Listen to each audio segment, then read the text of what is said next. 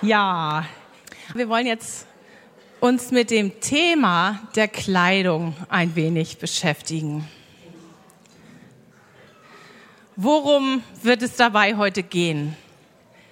Es gibt heute keine Beauty-Beratung, keine Typberatung, auch keine Stilberatung und auch keine Anweisung für eine christliche Kleiderordnung. All die Dinge habe ich versucht ein wenig auszusparen, obwohl sie bestimmt alle ihre Berechtigung haben, jeder für sich. Eine Farbberatung, das ist manchmal ganz hilfreich, wenn man weiß, ob man eher ein Sommertyp ist oder ein Herbsttyp, ein Wintertyp, welche Farben passen einem, was hat man figürlich, was steht einem, was kann man vielleicht nicht tragen. Ähm, da, wo es hinpasst, denke ich, kann man das gerne machen, aber das werde ich heute Morgen nicht machen. Gott, der unser Erschaffer ist, hat uns Frauen so gemacht, dass wir Schönes lieben. Das merken wir immer wieder, wenn eine Frau die Dekoration, so wenn, wenn Frauen das sehen, die sagen, oh toll, schön.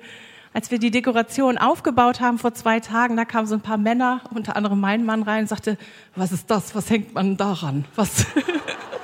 was kann man denn da, was, da könnte man ja für einen Männervortrag könnte man Karten ranhängen zum Visualisieren was. Aber das hatte so wenig von, es soll nett sein und schön sein. Und Gott hat uns Frauen so gemacht, dass wir Schönes lieben.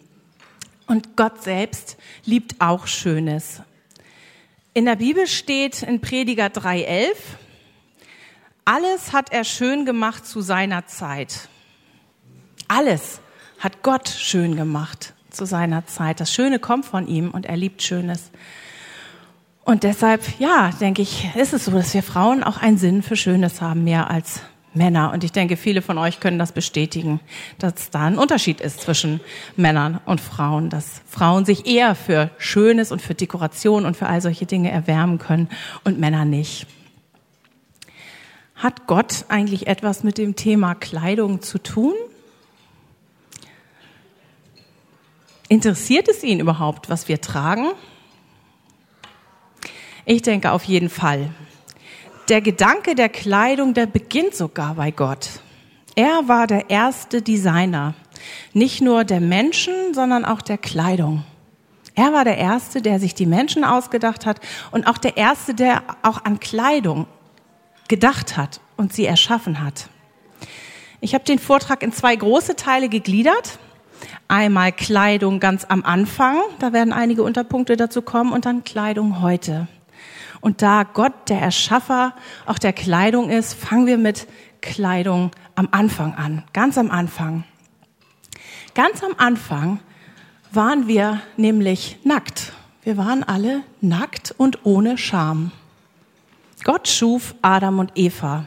Er bildete sie vom Erdboden und die Frau bildete er aus der Rippe des Mannes und gab beiden den Lebensodem. Adam und Eva waren ohne Kleidung, sie waren splitternackt. 1. Mose 1, Vers 23, dort steht, sie waren beide nackt, der Mensch und seine Frau, und sie schämten sich nicht. Sie schämten sich nicht. Habt ihr euch mal überlegt, warum sie sich eigentlich nicht schämten? Das würde jetzt heute, ich weiß nicht, wer jetzt hier äh, kein Problem damit hätte, sich äh, zu entkleiden. Wir würden uns schämen. Warum haben Adam und Eva sich eigentlich nicht geschämt? Ist es, weil sie einen perfekten Körper hatten, ohne Makel? So einen perfekten Körper, geschaffen von des Meisters Hand selbst, gab es, gab es danach so nicht. Das war der erste Körper, der direkt geschaffen war von, von Gottes Händen. Und er war perfekt. Das heißt, sie hatten überhaupt keinen Grund, sich zu schämen. Es gab keine Falten, keine Narben, keine Runzeln. Alles saß am richtigen Fleck, kein Übergewicht. Ist das der Grund, warum sie sich nicht schämten? Das Äußerliche war nicht der Grund. Scham hat immer auch was mit unserem Innern zu tun. Und wenn wir uns schämen, dann hat das eine Verbindung immer zu unserem Herzen auch. Der Grund, dass Adam und Eva sich nicht schämten, war, dass sie komplett ohne Schuld waren. Sie hatten keine schlechten Gedanken, sie hatten auch keine verdorbenen Gefühle. Es gab keine Unstimmigkeiten zwischen den Menschen und Gott. Alles war unverdorben. Sie lebten in völliger Harmonie und sie hatten nicht das Bedürfnis, irgendwas vor Gott zu verbergen und auch nicht voreinander. Auch Adam und Eva hatten nichts voreinander zu verbergen. Sie konnten nackt sein, ohne das Gefühl, dass hier irgendwas nicht stimmte. Sie waren nicht nur äußerlich perfekt, sondern auch innerlich. Sie waren eben heilig und komplett ohne Sünde, ohne falsche Gedanken, ohne irgendwelche Boshaftigkeiten. Nacktheit war gleichzusetzen mit bedingungslosem Vertrauen. Ein Zustand von gegenseitiger absoluter Offenheit und Schamlosigkeit. Es gab kein Schamgefühl, das ihn anzeigte, dass diese Nacktheit in irgendeiner Weise auch nicht in Ordnung gewesen wäre und auch nicht angebracht war. Sondern diese Nacktheit, die Adam und Eva hatten, die war gar nicht weiter nachdenkenswert. Sie wurden so geschaffen, sie haben das auch überhaupt nicht in Frage gestellt. Sie waren nackt und so war das. Sie wären gar nicht auf die Gedanken gekommen, sich irgendwas überzuwerfen sondern ja, das war so. Sie war nackt und das hatte so seine Richtigkeit. Gott hatte den Menschen ein Gebot gegeben am Anfang. Von dem Baum der Erkenntnis des Guten und Bösen sollst du nicht essen, denn an dem Tag, da du davon isst, musst du gewisslich sterben. Das steht am Anfang im 1. Mose 2,17. Und wir kennen den Ausgang der Geschichte. Die Menschen wollten unabhängig von Gott sein und sie haben sich nicht daran gehalten, sondern haben gesagt, wir können eigentlich doch besser selbst entscheiden, was für uns gut und richtig ist und wir wollen nicht unter dieser Autorität leben. Wir nehmen einfach diese Frucht, die Gott uns verboten hatte und sie hielten sich nicht an Gottes Weisung. Und die erste Auswirkung und die erste Konsequenz ihrer Unabhängigkeit von Gott, die lesen wir in 1. Mose 3,7. Da wurden ihnen beiden die Augen geöffnet und sie erkannten, dass sie nackt waren. Und sie banden sich Feigenblätter um und machten sich Schurze. Das heißt, die Menschen bekleideten sich. Was, was bedeutet das? Sie, sie wurden gewahr, dass sie nackt sind. Sie erkannten, dass sie nackt waren. Beiden wurden sich zunächst ihrer Körper bewusst. Das war das erste Mal, dass sie bewusst gemerkt haben, hier, hier stimmt jetzt irgendwas mit dieser Nacktheit nicht mehr, die vorher in Ordnung war. Irgendwas ist hier nicht mehr richtig. Ein neues, nicht gekanntes Schamgefühl kam über sie und sie versuchten sich irgendwie zu bedecken und sich selbst zu behelfen. Aber warum schämten sie sich denn eigentlich? Wir lesen nicht, dass sich ihre Körper irgendwie verändert hatten. Sie waren immer noch genauso perfekt Sie waren immer noch genauso makellos äußerlich. Das heißt, das kann nicht der Grund sein, dass sich da plötzlich irgendwas äußerlich verändert hat. Sie bedeckten sich, weil das Fundament der Liebe zwischen ihnen und Gott zerbrochen war. Es war was kaputt gegangen, dieses Miteinander, diese ganz enge Beziehung, die war zerbrochen. Die Vertrauensbeziehung war weg. Die war auf einmal kaputt. Nicht nur zwischen Gott, sondern auch zwischen den beiden Eheleuten. Das hatte Konsequenz, auch für die Beziehung von Adam und Eva zueinander. Gott hatte eigentlich vor, ihr Hirte zu sein. Er wollte sie leiten und sie segnen und er wollte, dass die Menschen sich auf ihn verlassen und dass er ihr Fels und dass er ihre Sicherheit ist. Und das alles war mit einmal anders und war weggewischt. Es gab eine große Kluft zwischen dem, wie es einmal sein sollte. Gott hat sie nackt geschaffen und ohne Scham und zu einer ganz engen Beziehung und plötzlich war Sünde dazwischen getreten und diese Vertrauensbeziehung war weg. Und das haben Adam und Eva gemerkt, diese Kluft und diese eigene Schuld. Diese eigene Schuld passte nicht mehr zur unschuldigen Nacktheit des Körpers. Und das, das spürten Adam und Eva. Und deshalb sind sie auch losgelaufen und haben sich irgendwas gesucht, um ihre Scham zu bedecken. Und das Erstbeste, was sie gefunden haben, waren Feigenblätter. Und ich habe gelesen, Feigenblätter sind ziemlich kratzig. Also sie haben sie, das war so das, sie haben nicht lange gesucht, sondern sie, sie haben gemerkt, wir haben hier was ganz Schlimmes getan. Da, wenn, wenn Gott demnächst kommt oder uns besucht, wir müssen uns bedecken. Wir müssen uns was suchen. Und da haben sie diese Feigenblätter genommen und abgerissen und haben ihre Scham bedeckt.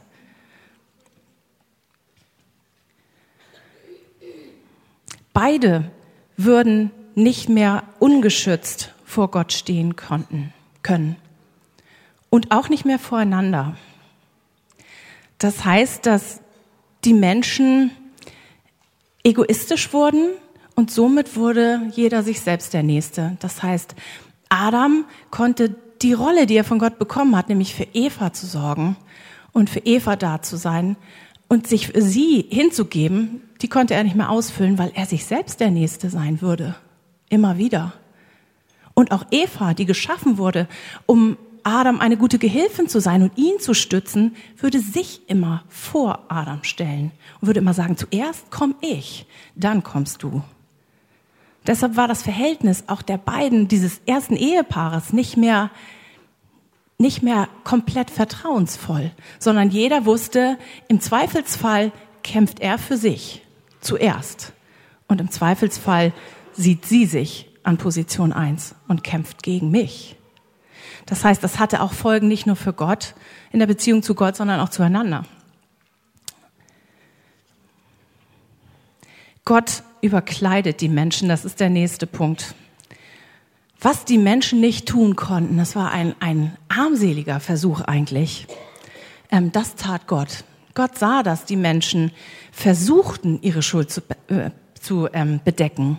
Er sah, was sie, was sie taten, dass sie sich Feigenblätter gesucht haben und versucht haben, sich auch letztendlich zu verstecken.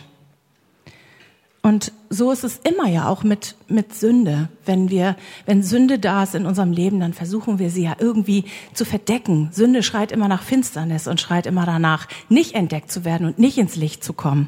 Und das ist das, was Adam und Eva taten. Erst die Feigenblätter, dann verkrochen sie sich irgendwo im Gebüsch. Ähm, und Gott hat das gesehen. Und aus seiner Gnade nahm er die kratzigen Feigenblätter hinweg. Und was gab er ihnen dann? Er gab ihnen weiche Kleidung, die nicht nur ihren Schambereich, sondern ihren ganzen Körper bedecken sollten. Gott gab den Menschen Felle.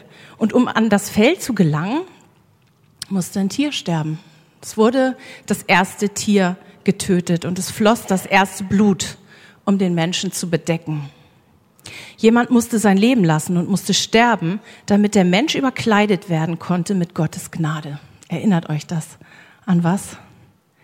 Es musste jemand sein Leben lassen, damit wir mit Gnade überkleidet werden. Das, das ist das kostbare Evangelium.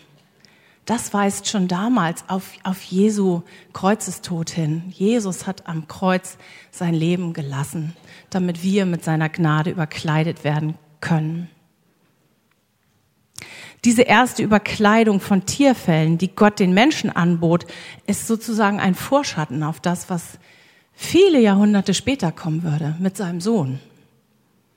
Das ist das größte Ereignis, das sich dann in der Geschichte der Menschheit ereignen sollte. Aber Gott hat da schon ganz am Anfang der Schöpfung, hat schon gesagt, das, das will ich damit zum Ausdruck bringen. Eure Überkleidung reicht nicht. Ihr versucht es behelfsmäßig mit Feigenblättern, aber ich gebe euch was Besseres. Ich gebe euch eine ganze Überkleidung und dafür muss Blut fließen. Gott opferte viele Jahre später seinen sündlosen Sohn, Jesus Christus, an unserer Stelle am Kreuz, um unsere Schuld zu überdecken und um uns angenehm vor ihm zu machen. Wir Menschen sind seit dem Sündenfall schuldig, weil wir in Rebellion gegen Gott leben und lebten. Und Gott ließ seinen Sohn am Kreuz töten, damit wir mit seiner Gerechtigkeit überkleidet werden. Und wenn wir an ihn glauben und an sein Opfer für uns, dann ja, haben wir Anteil daran. In Galater 3, Vers 27 steht, ihr alle, die ihr auf Christus getauft seid, habt Christus angezogen. Und der Taufe geht ja der Glaube voraus. Das heißt, wenn wir glauben und getauft sind, dann dürfen wir Christus anziehen. Wieder so ein Bild dafür, dass, dass wir damit überkleidet werden. Wir werden mit Jesus überkleidet, wie damals Adam und Eva mit den Tierfällen. Interessant ist ja, dass Gott die Sünde nicht wegwischt. Er sagt nicht, ich mache das alles weg für euch die Feigenblätter braucht ihr gar nicht mehr. Ihr braucht eigentlich gar nichts mehr, sondern Gott macht deutlich, ja, ihr habt eine Überkleidung nötig. Ich nehme das nicht einfach weg, eure Sünde und die Scham. Ich wische das nicht einfach vom Tisch. Ihr habt eine Überkleidung nötig, aber die Überkleidung von mir ist besser als eure behelfsmäßig angefertigten Feigenblätter. Es ist mein Sohn, mit dem ihr überkleidet werden müsst. Und das galt im Paradies genauso wie heute. Jeder Mensch wird in Schuld und Sünde geboren und es bedarf eines Gnadenaktes von Gott, einer Überkleidung, damit wir in Frieden mit ihm leben können. Wir sehen also, dass die erste Kleidung, die Gott kreiert hatte, dass die von seiner Liebe sprach. Er war der erste Designer. Er hat die erste Kleidung entworfen und entwickelt für den Menschen. Und dieses erste Kleidungsstück, dieses erste Designerstück direkt aus Gottes Hand, aus Fell, das spricht davon, dass der Herr die Menschen so sehr liebt, dass er sie nicht einfach ihrer Scham und ihrer Schuld überlässt, sondern dass er was Besseres für sie hat. Da beginnt eigentlich Kleidung. Das heißt, wenn wir so an uns runtergucken, sagen wir, wir sind überkleidet, dann, dann dürfen wir uns in dem Moment auch daran erinnern. Diese Kleidung zeigt einfach auch, wir brauchen eine Überkleidung von Gott. Wir können uns daran erinnern, wie gnädig Gott gewesen ist, dass er Adam und Eva nicht einfach hat laufen lassen, sondern dass er ein Tier geopfert hat und dass das auf Jesus hin zeigt, der unsere letztendliche Überkleidung ist. Ja, das war der Abschnitt Kleidung früher, um überhaupt zu dem Ursprung ein bisschen was zu sagen, damit wir wissen, was, wofür ist Kleidung eigentlich gemacht? Wofür brauchen wir sie eigentlich? Wäre der Sündenfall nicht gewesen, dann wären wir immer noch nackt und würden uns nicht schämen. Können wir uns heute gar nicht mehr vorstellen, aber ja, das ist so. Kleidung heute, das Herz der Kleidung. So wie Kleidung damals gesprochen hat, von Gott und von Gottes Liebe, so spricht Kleidung auch heute. Auch heute machen wir mit Kleidung eine Aussage. Und wir können auch von Kleidung Rückschlüsse ziehen. Ganz einfaches Beispiel, wenn wir am Flughafen stehen und wir sehen ähm, eine Frau, die in Lufthansa-Kleidung dort steht und mit Rock und mit Pumps und so Lufthansa-Streifen auf der Schulter. Früher hatten die, glaube ich, noch solche Hauben auf oder solche Mützen. Dann wissen wir, dass ähm, diese Frau, ohne sie zu kennen, dass sie ein paar Sprachen sprechen kann und dass sie viel unterwegs ist, dass sie viel aus dem Koffer lebt und dass sie gut bedienen kann, weil sie eine Flugbegleiterin ist, früher Stewardess. Das sind so ganz einfache Beispiele, aber wir, wir können an Kleidung, können wir Rückschlüsse ziehen. Und das ist nicht nur bei beruflicher Kleidung so, da ist das häufig ganz offensichtlich, sondern auch bei privater Kleidung. So wie die erste Kleidung über Gottes Herz sprach, so spricht deine Kleidersammlung über dein Herz. Die Bibel bezeichnet das Herz als Schaltzentrale für unser gesamtes Wesen, für unser Denken, für die Sinne und Zentrum der Entscheidungen. Und so wie Adams und Evas Herz nach dem Sündenfall durchzogen war mit Sünde, so ist es unser Herz heute genauso. Das hat sich, hat sich nicht verändert. Und selbst wenn du hier bist und sagst, ich habe Gott doch lieb, von ganzem Herzen will ich ihm folgen. Ähm, und auch wenn du weißt, er hat dir alle Sünden vergeben, dann ist es dennoch so, dass unser Herz immer weiter diese Sünde produziert. Das können wir nicht ändern, bis wir irgendwann bei ihm sind. Und wir haben das vorhin gesungen, da wird keine Sünde mehr sein. Und ohne Sünde werden wir ihn preisen. Aber solange wir hier sind, werden wir das noch haben, dass wir mit unserem alten Herzen, was immer wieder hochkommt, zu kämpfen haben und was Sünde produziert. Und so wie Adam und Eva selbst regiert handelten, so tun wir es heute leider auch noch. In vielen Bereichen. In Lukas 10 steht, Gott möchte, dass wir ihn lieben mit unserem ganzen Herzen, mit ganzer Seele und mit ganzer Kraft. Ganzes Herz, ganze Seele, ganze, ganze Kraft. Er möchte alle Bereiche von uns. Unser Denken, unser Fühlen, unsere Sinne und unser ganzes Herz. Er möchte den ersten Platz in unserem Herzen haben und auch den einzigen. Er möchte uns mit seiner Gegenwart segnen, so dass wir uns an ihm erfreuen. Aber die Realität im Alltag ist häufig so, dass wir uns lieber gern selbst auf den Thron setzen und selbst entscheiden und selbst regiert leben möchten. Entweder geht es um meine eigene Ehre oder es geht um Gottes Ehre. Und manchmal kriegen wir das so schnell gar nicht auseinander. Da sind wir so schnell dabei und merken gar nicht, es dreht sich jetzt eigentlich um mich, um das, was ich will, um das, was ich mir vorgenommen habe. Aber Gott weiß das, glücklicherweise. Ich trachte nach dem, was mir wichtig ist oder nach dem, was Gott möchte. Und das müssen wir immer wieder überprüfen.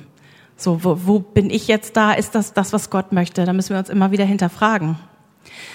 Es gibt keinen guten Baum, der schlechte Frucht bringt, noch einen schlechten Baum, der gute Frucht bringt. Denn jeder Baum wird an seiner Frucht erkannt.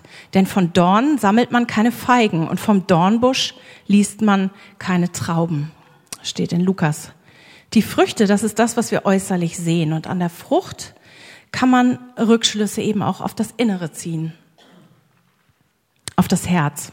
Wenn das Herz richtig informiert ist mit Gottes Wort und mit dem, was Gott auch spricht und was er sagt, dann wird sich das auch in unserem äußeren Verhalten widerspiegeln und auch in dem, was ich trage.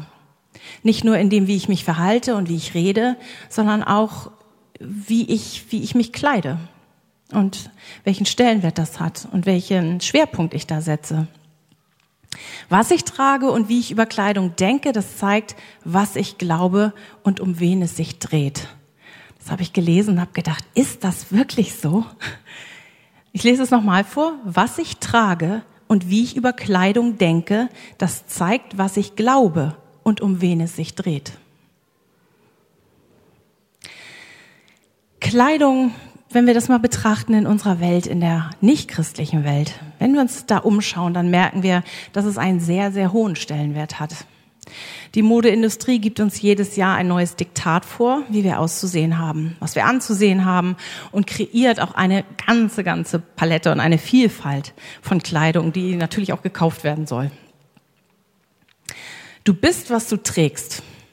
Deine Identität und wer du bist, wird von der Kleidung abhängig gemacht. Wenn wir bei dem Beispiel, dem Gleichnis von dem Baum und den Früchten bleiben, dann sehen wir an den Ästen nach der Bibel häufig keine gute Frucht. Gerade die Beispiele aus der Welt der Mode und Popmusik, die finde ich alarmieren doch, wenn man sich da mal umschaut. Und wer Kinder hat oder im Teenageralter, der, der ist damit vielleicht auch noch mehr konfrontiert. In der Musikszene sind Frauen sehr leicht bekleidet. Röcke sind zu breiten Gürteln irgendwie geschrumpft. Ähm, hautenge Hosen, Oberteile, die nichts mehr verdecken oder verheimlichen, sind völlig normal. Sind gar nicht mehr schockierend. Die Modeindustrie erschafft Mode, die auch bewusst schockieren soll, die ausgefallen und besonders ist. Und wenn ihr euch mal diese Designerstücke anschaut, dann fragt man sich, wo kann man denn das überhaupt tragen? Wo, wo ist denn sowas möglich? Manchmal sind es so Gestelle und ich weiß nicht, irgendwas auf dem Kopf. Ähm, ist schon sehr, sehr abgefahren. Diese Mode spricht eine Sprache. Sie spricht auch eine, hat auch eine Aussage. Die Aussage und Sprache dieser Kleidung ist folgende. Es geht um dich. Setz dich so gut in Szene, wie du kannst. Zieh dich so an, dass du Aufmerksamkeit erregst. Spiele mit deinen weiblichen Reizen. Und besonders ausgefallene Kleidung zeigt, dass du ein besonders ausgefallener Mensch bist. Wir merken schon, wer hier so im Zentrum steht. Es geht um den Menschen, um seine Attraktivität, um seinen Sexappeal, um seinen Marktwert. Es geht nicht um Gott. Diese Kleidung spiegelt ein Herz wider, das eigene Ehre sucht. Anerkennung bei Menschen und nicht bei Gott. Und dafür, das habe ich vorhin schon gesagt, eigene Ehre zu suchen, ist auch unser Herz nicht gefeit. Auch als Christen bleiben wir anfällig dafür. Und jeder von uns kennt das Gefühl, wenn wir Bestätigung bekommen und Lob bekommen und wenn wir bewundert werden.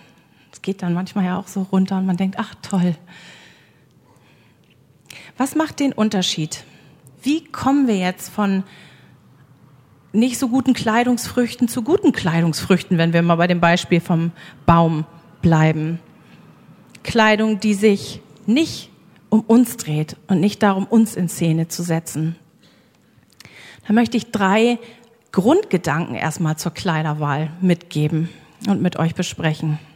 Es gibt keine christliche Kleiderordnung. Also, wie lang sollen die Röcke sein? Wie eng die Blusen? Wie sieht es mit Strandmode aus? Der Sommer naht, es wird heiß. Wie viel oder wie wenig darf ich tragen, anziehen? All das sind Fragen, auf die die Bibel nicht genau antwortet. Du wirst keine Rocklängenangabe finden. Und es gibt auch keinen Abschnitt zum Bikini in der Bibel. Ähm, und dennoch sagt Gott viel über das dahinter. Ausschlaggebend ist das, was in unserem Herzen ist und welche Sehnsüchte unser Herz hat, bezogen auf die Kleidung. Und deshalb möchte ich drei Bereiche nochmal aus der Bibel anreißen, die ganz eng damit in Verbindung stehen mit unserem Herzen und somit auch ähm, unsere Kleiderwahl beeinflussen können und sollten. Der erste Punkt ist, wir gehören Gott. Vielleicht habt ihr auch schon mal den Satz gehört, das ist mein Körper, ich kann damit machen, was ich will, kann anziehen, was ich will. Gehört uns unser Körper wirklich? In 1. Korinther 6, ähm, 1. Korinther 6, 19, 20 erinnert uns an was anderes. Wisst ihr nicht, dass euer Leib ein Tempel des in euch wohnenden Heiligen Geistes ist und den ihr von Gott empfangen habt und dass ihr nicht euch selbst gehört? Denn ihr seid teuer erkauft. Darum verherrlicht Gott in eurem Leib und in eurem Geist, die Gott gehören. Unsere Körper sind Hülle für was viel Kostbares was Gott uns gegeben hat. Er hat uns seinen Geist gegeben, der in uns wohnt und mit dem er sich mit uns verbunden hat. Wir sind nur das Gefäß für ihn selbst. Er lebt nicht mehr wie früher in Tempeln oder im Allerheiligsten, sondern er hat es vorgezogen, in uns zu wohnen, in uns Menschen, in unseren Körpern. Und deshalb gehören wir ihm. Wir sind sein Eigentum. Wir können nicht sagen, was ich mit meinem Körper mache, das entscheide ich komplett allein. Wir gehören nicht uns selbst. Wir sind erkauft und Jesus musste sterben, um uns zurückzugewinnen unter seine liebende Hand. Und deshalb sind wir sein Eigentum. Der zweite Punkt, Jesus ist auch der Herr über alles. Der Zeitgeist sagt, wir haben alles Recht zu entscheiden, was in unserem Leben passiert. Du bist es wert. Das ist die Agenda. Aber die Wahrheit ist, dass wir nicht für uns geschaffen sind, sondern dass Gott uns geschaffen hat zu seiner Ehre. Nicht für uns selbst. Römer 14, 8, da steht, denn leben wir, so leben wir dem Herrn und sterben wir, so sterben wir dem Herrn. Ob wir nun leben oder sterben, wir gehören dem Herrn. Und weil Jesus der Herr über alles ist, hat er auch das Recht, jeden Bereich in unserem Leben zu kontrollieren. Und wenn man Gott einmal kennengelernt hat und weiß, was für ein liebender Vater er ist, dann wünscht man sich sogar, dass er jeden Bereich kontrolliert, weil man weiß, wenn man ihm alles übergibt, dann wird er maximalen Segen über uns ausgießen, weil er es immer gut mit uns meint. Er hat immer gute Gedanken über uns und möchte uns immer weiterbringen, voranbringen. Selbst mit den Dingen, die, die erstmal wie Steine aussehen. Aber er ist dabei, unser Herz zu verändern. Und seine Intention ist immer gut. Das gilt nicht nur für die großen Entscheidungen im Leben wie Job oder Partnersuche, sondern auch für die kleineren wie Essen, Trinken und Kleidung. Gott ist der Herr über unser gesamtes Leben, nicht nur über einen kleinen Teil. Und der dritte Punkt zu den Grundgedanken der Kleiderwahl. Unser Bürgerrecht ist im Himmel. Wenn Gott in unserem Leben regiert, dann haben wir unsere Wurzeln nicht mehr hier. Wir sind nicht mehr von hier. Wir haben unsere Wurzeln da, wo Gott ist. Und das ist im Himmel, in seiner Ewigkeit. Unsere Heimat ist der Ort, wo er ist und nicht diese Welt. Und ja, diese Welt ist dann nur ein Zwischenstopp, nur ein, ein kurzer Halt auf dem Weg zum Endziel, wenn wir im Zug sitzen. Einmal halten, fünf Minuten Pause und dann sind wir irgendwann endlich da.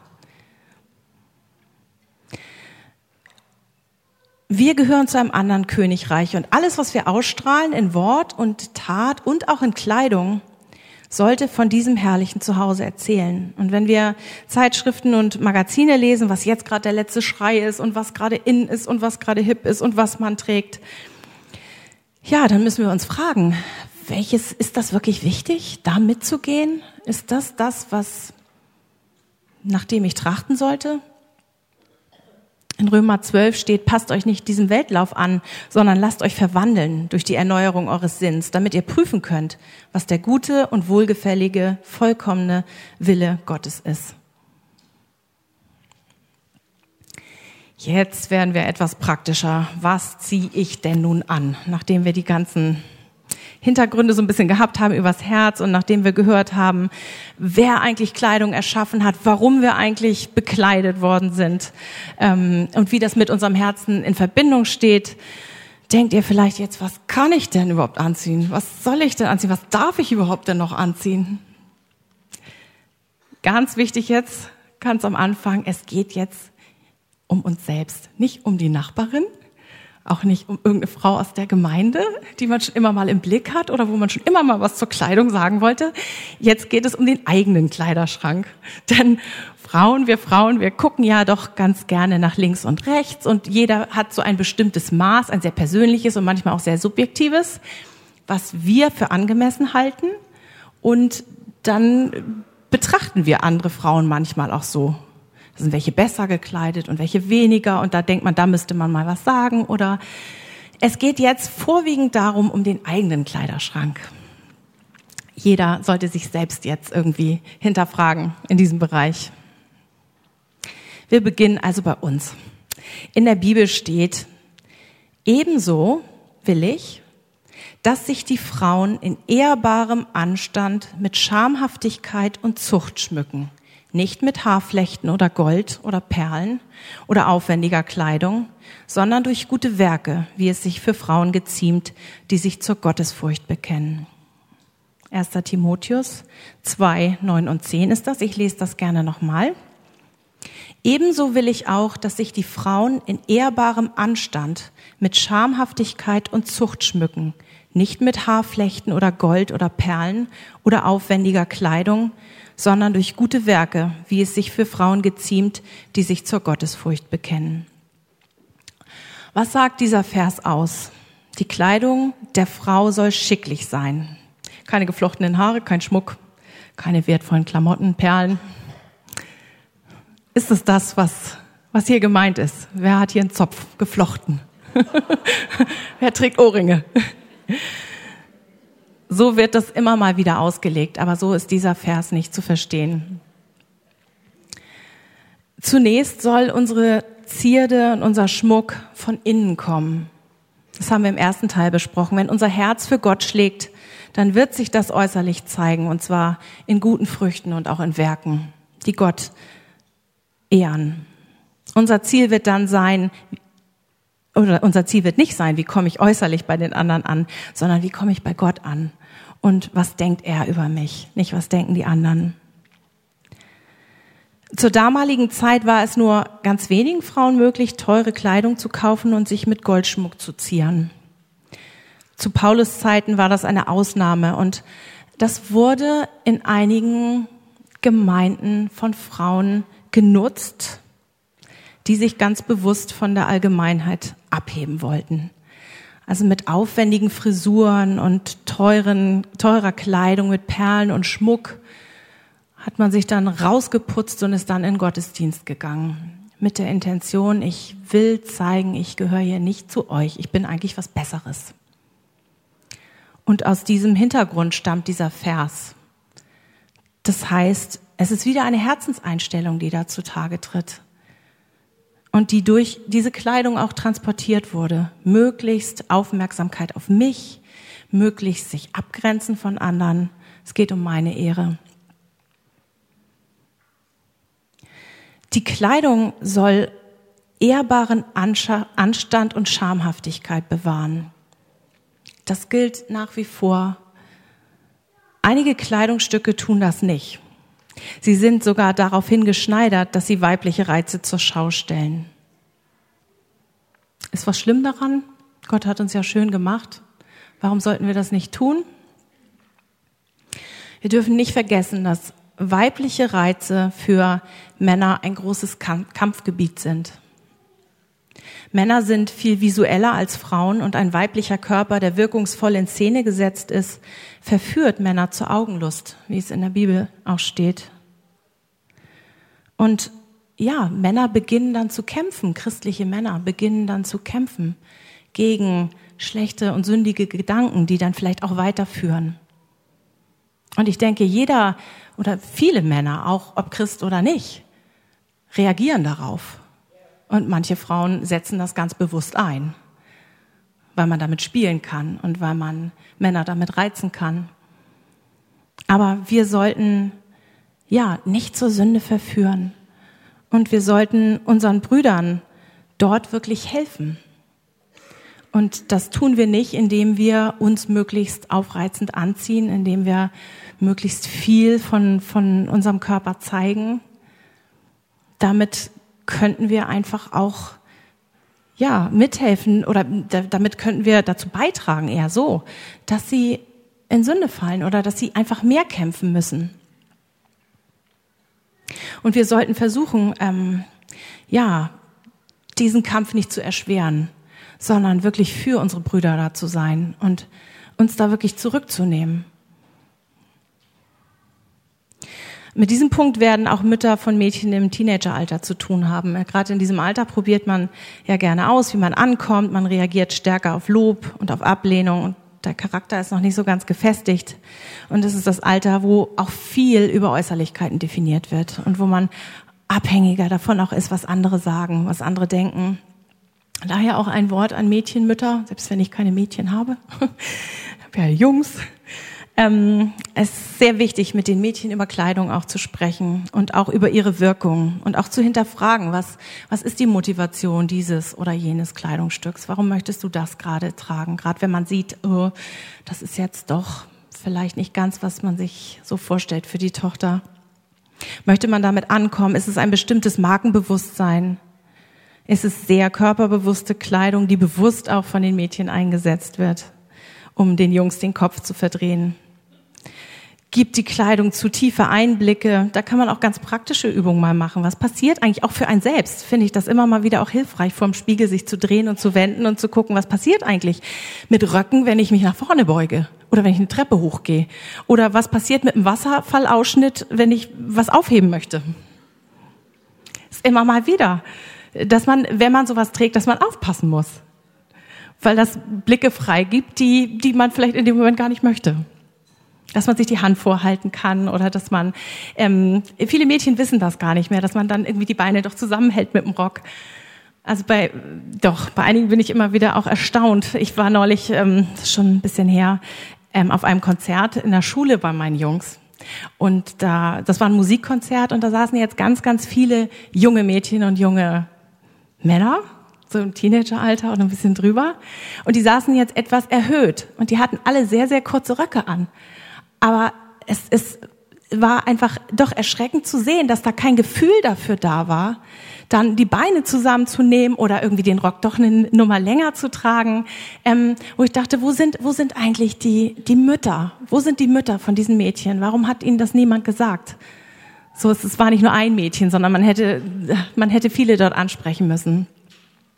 Deshalb habt ruhig den Mut, mit euren Töchtern darüber zu sprechen. Und das ist was, was man auch nicht einfach so von alleine lernt, sondern das, ähm, das muss man reflektieren und das, da muss man drüber, muss man drüber sprechen. Und vieles muss man einfach auch selbst sehen am Spiegel und sich mal drehen und beugen. Und ja, uns tut es ja auch ganz gut, wenn wir uns mal irgendwie von hinten betrachten und sehen, wie sehe ich eigentlich von der Seite aus und wie sehe ich eigentlich aus, wenn ich mich vorbeug. So ganz praktische Sachen einfach mal ausprobieren. Manchmal ist es auch gut, jemanden zu Hilfe zu nehmen und zu fragen. Ich mache das mit meinen Jungs, sind keine Mädchen, aber ich frage sie trotzdem und vielleicht auch gerade deshalb, wie sieht das aus? Kann ich das tragen?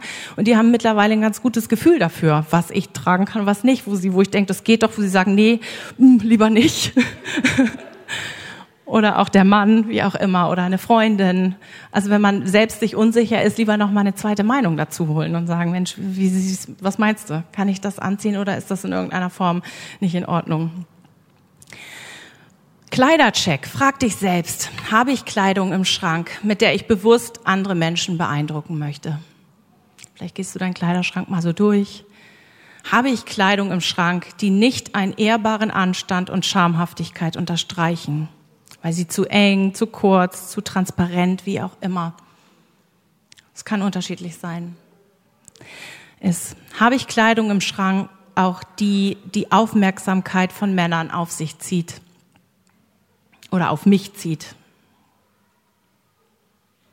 Da bleibt dann die Frage wirklich, das ist ein Stück auch eine Weisheitsfrage, was ziehe ich an? Irgendwann, als ich mich mal vor einigen Jahren damit beschäftigt habe, dachte ich, okay, es bleibt der Kartoffelsack. Der Trend geht zum Kartoffelsack. Was bleibt denn da noch? Es ist nicht so einfach, so Sachen zu finden. Ähm, ein Designer hat mal gesagt, Kleidung sollte eng genug sein, um zu zeigen, dass du eine Frau bist, aber weit genug, um zu zeigen, dass du eine Dame bist. Das fand ich sehr gut. Bei der Kleidung, bei der Wahl der Kleidung müssen wir auch die Situation und den kulturellen Hintergrund bedenken. Vor 50 Jahren war es nicht ehrbar, wenn Frauen Hosen trugen. Heute tragen Frauen ganz selbstverständlich Hosen, ohne dass die Weiblichkeit in den Hintergrund gedrängt wird. Es gibt Hosen für Frauen und es gibt Hosen für Männer. Kann man immer auch noch unterscheiden. Zeiten ändern sich und auch Mode ändert sich. Und Gottes Wort bleibt gleich. In 5. Mose 22 steht, eine Frau soll keine Männersachen auf sich haben und ein Mann soll keine Frauenkleider anziehen, denn jeder, der das tut, ist dem Herrn ein Gräuel. Und auch da geht's wieder ums Herz. Will ich mit dem Tragen von bewusst nicht weiblicher Kleidung irgendwas ausdrücken? Gehe ich da gegen irgendwelche Weiblichkeit an oder bin ich nicht, kann ich das nicht annehmen, dass ich als Frau geschaffen wurde? Wenn du also hier bist und wenn du eine Hose aus dem Grund trägst, weil du sagen willst, ich fühle mich nicht weiblich, dann solltest du drüber nachdenken. Aber ich denke mal, bei den meisten von uns ist das nicht der Fall. Kleidern, die man in einer Situation trägt, die kann in einer anderen völlig unpassend sein. Im Sommer, wenn ich mit den Kindern im Garten entspanne, dann bin ich anders gekleidet, als wenn ich mich mit jemandem in der Stadt treffe. Und am Strand trägt man Bademode, die auch nur für diesen Ort geeignet ist, mit dem ich auch nicht in die Stadt gehen würde. Das heißt, es ist auch immer situationsangemessen und hat immer einen bestimmten Platz auch. Ich wünsche mir und euch, gerade jetzt, wo der Sommer kommt und wo es wärmer wird, zunächst einmal wirklich Freude daran, sich schön zu machen. Das, das darf nicht verloren gehen, dass man so viel darüber nachdenkt, denkt, was darf ich denn jetzt anziehen und ach, dieses Teil und jenes, jetzt muss ich so viel nachdenken, sondern Freude daran an Kleidung. Gott hat das geschaffen für uns, um uns zu überkleiden und ja, Gott hat Freude am Schönen und so dürfen wir uns auch freuen, wenn wir uns kleiden. Und auch trotzdem viel Weisheit in dem Bereich, was möchten wir mit unserer Kleidung ausdrücken und immer wieder die Frage, um wen geht es? Geht es um mich oder geht es um Gott? In 1. Korinther 10, 31 steht, ob ihr nun esst oder trinkt oder euch kleidet, tut alles zur Ehre Gottes. Oder euch kleidet ist von mir, ne? Also das steht, ob ihr nun esst oder trinkt, tut alles zur Ehre Gottes. Aber alles, auch wie ihr euch kleidet. Da möge uns Gott helfen und uns Freude geben. Amen.